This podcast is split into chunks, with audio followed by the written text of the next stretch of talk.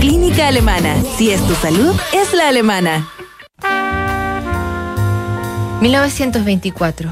Thomas Mann publica La montaña mágica, Neruda 20 poemas de amor y una canción desesperada. Nacen seductores como Marlon Brando, Charles Aznavour, Marcello Mastroianni y el provocador Truman Capote. Mueren Kafka y la Unión Soviética muere Lenin. Por esos años el filósofo marxista italiano Antonio Gramsci escribe sin parar a su mujer, Yulka, que o la extraña que no le escriba o simplemente la extraña. A veces con más urgencia, a veces con gracia, a veces ambas cosas como en esta carta. Roma, 11 de agosto de 1924. Mi queridísima Yulka, esta semana no he recibido carta tuya.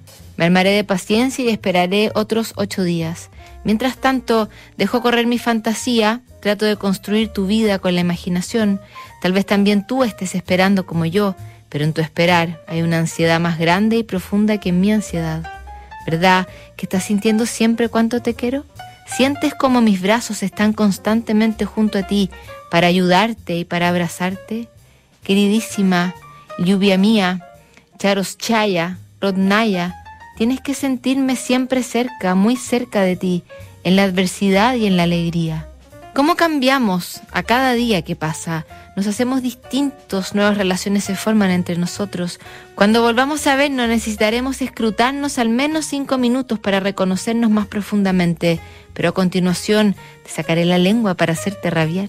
Y luego nos querremos mucho, más que en el pasado, y después, cada día que pase más, aunque no sé si será posible que yo te quiera más que ahora porque hoy te quiero mucho, mucho querida. Cuatro años después, el intelectual es juzgado, acusado de actividad conspirativa, instigación a la guerra civil, apología del delito e incitación al odio de clase.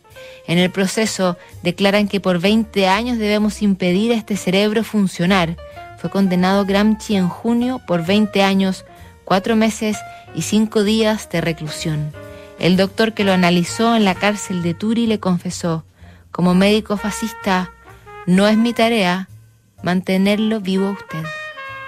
En 1937 estaba ya muy enfermo, tenía 46 años y murió de una hemorragia cerebral una semana después de haber quedado libre.